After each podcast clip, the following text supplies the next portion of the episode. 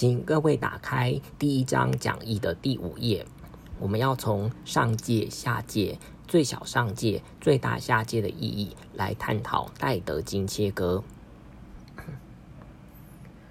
好，那在前面的两个录音档，我跟各位解释了什么叫做有理数集的一个切割，并且用两个例子来确实验证哦什么叫做切割的意思。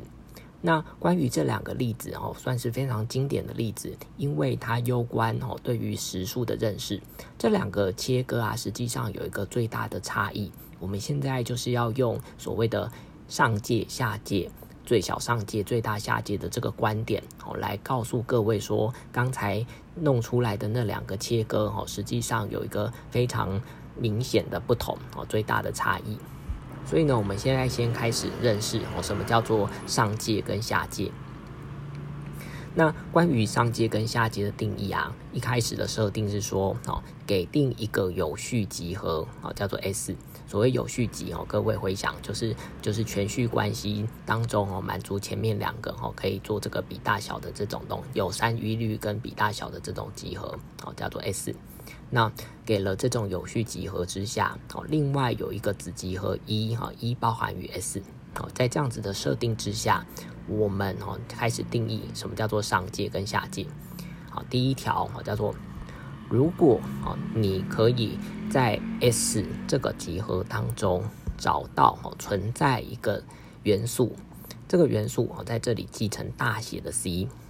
那你可以在这当中找到一个元素，哦，这个元素满足什么样的性质呢？后面所写的，你必须对于所有的 x 属于一，哦，这个子集合一里头，而且呢，满足 x 小于等于大 C，哦，如果有这样子的现象的话，我们会说这个子集合一，它是一个有上界的集合，哦，就是 bounded above。那对应到你刚才找到的那个元素大 C 啊，会说它是一个集合一的上界 upper bound。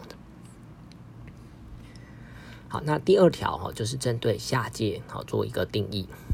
如果你可以在这个有序集 S 当中找到一个元素，这个元素写成小写的 c，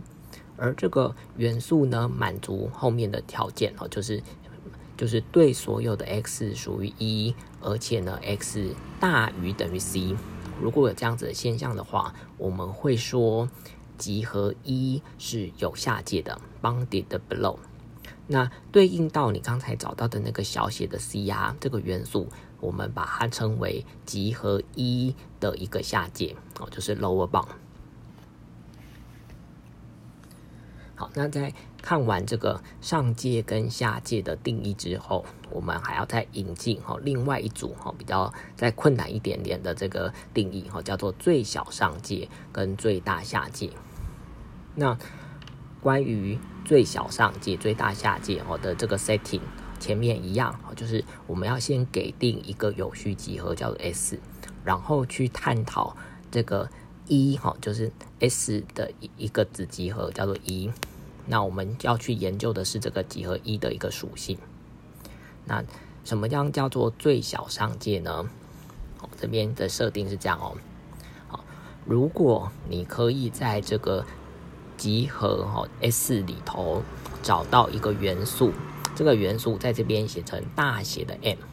而这个大写的 M 它必须满足以下两个条件。好，如果满足下面这两个条件的时候，我们会说。这个 M 哦，它是集合一的一个最小上界。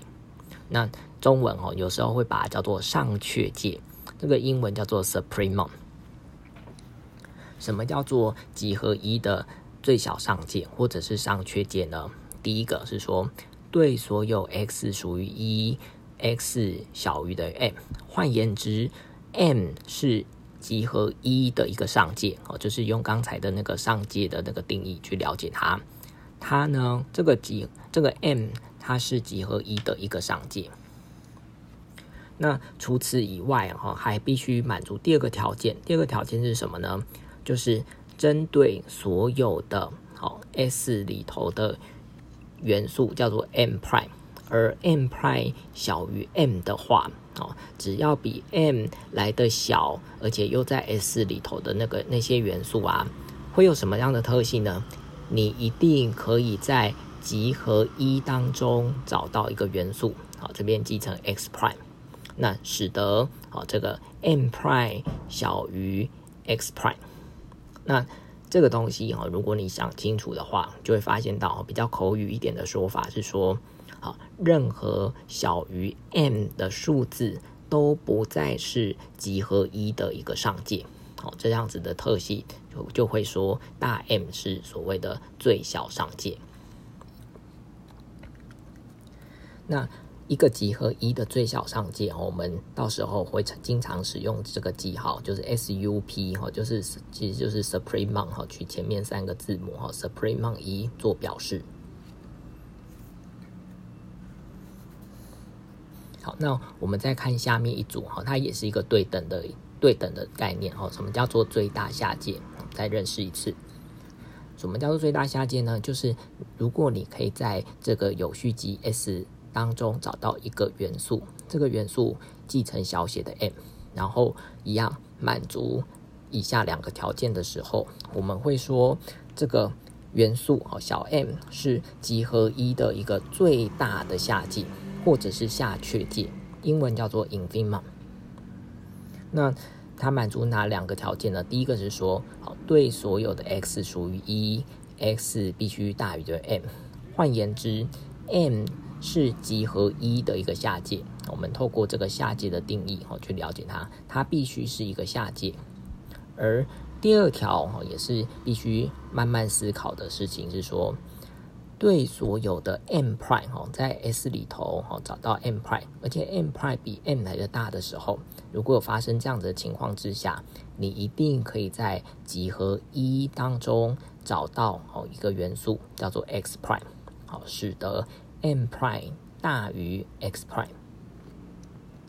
同样的这个东西哦，你要再去思考一下，它比较口语一点的说法是说。任何大于 m 的数字都不再是一的下界。好，那如果有一个元素小 m 满足刚才说的那两个条件的时候，我们就称为哦最大下界，集合一的最大下界。那在记号上头，我们会用 INF 应付一做表示哈，INF 哈同样也是这个英文 infimum 的这个前三个字母。所以在这边，我们就是先这样子哦带过去哦，看过一次这个集合，就是定义啦，上阶、下阶、最小上阶、最大下阶的定义哈。各位有可能必须哈，因为它蛮吃重这个逻辑的啦，所以你第一次看可能看不是很懂哦，那必须要慢慢的体会哦，去了解它。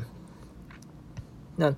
在这个录音档哦，或许我就先再稍微往后做一个注记，各位在看这个上界、下界啊，或者是。最小上阶、最大下阶的定义的时候，我们必须要注意到一件事情哦，就是说，关于这两组定义当中，哦，你找到的这个大 C 啊、小 C 啊、大 M 啊、小 m 啊，这些这些元素都是在这个有序集 S 哦，就是比较大的那个集合里头，哦，找到寻找满足这个条件的那些元素。甚至，好，你再仔细的去观察，哦，关于这个最小上界、最大下界的这个条文，哈，因为它必须满足以下两个条件，特别针对第二个条件来讲。你要去比较嘛，哈，因为比方说像对所有 m prime 属于 s 哦，满足 m prime 小于 m 都存在 x prime 属于一，使得 m prime 小于 x prime 哦，这个东西我们这边先特别的专心一件事情哦，就是你的第二个条文当中你要检查的那些 m prime 啊，大 m prime 啊，或者是小 m prime 也都必须哦是在这个有序集合，也就是大的这个集合里头去找元素，好。所以换言之，哈，各位在认识这两组定义的时候，好，其实你一开始要先体会到，我们这组定义，哈，这两组定义的设定是一定会有一个大的集合，哈，大的有序集叫 S，然后跟它的一个子集合一，然后我们去探讨，哦，这个子集合跟大的集合之间的一个关联性。那那关于这个集合一的上界、下界、最小上界、最大下界，通通都是在这个比较大的有序集合 S 上头，好找到满足条件的元素。好，这边是各位在看完这个两组定义当中，哦，必须要先体会到的一件事情。哈，它就它是两个集合之间的一个关联性，而且我们是现在的这个上界、下界、最小上界、最大下界，哦，都是在这个大的集合当中，哦，去找寻，哦，是否满足条件的那些元素。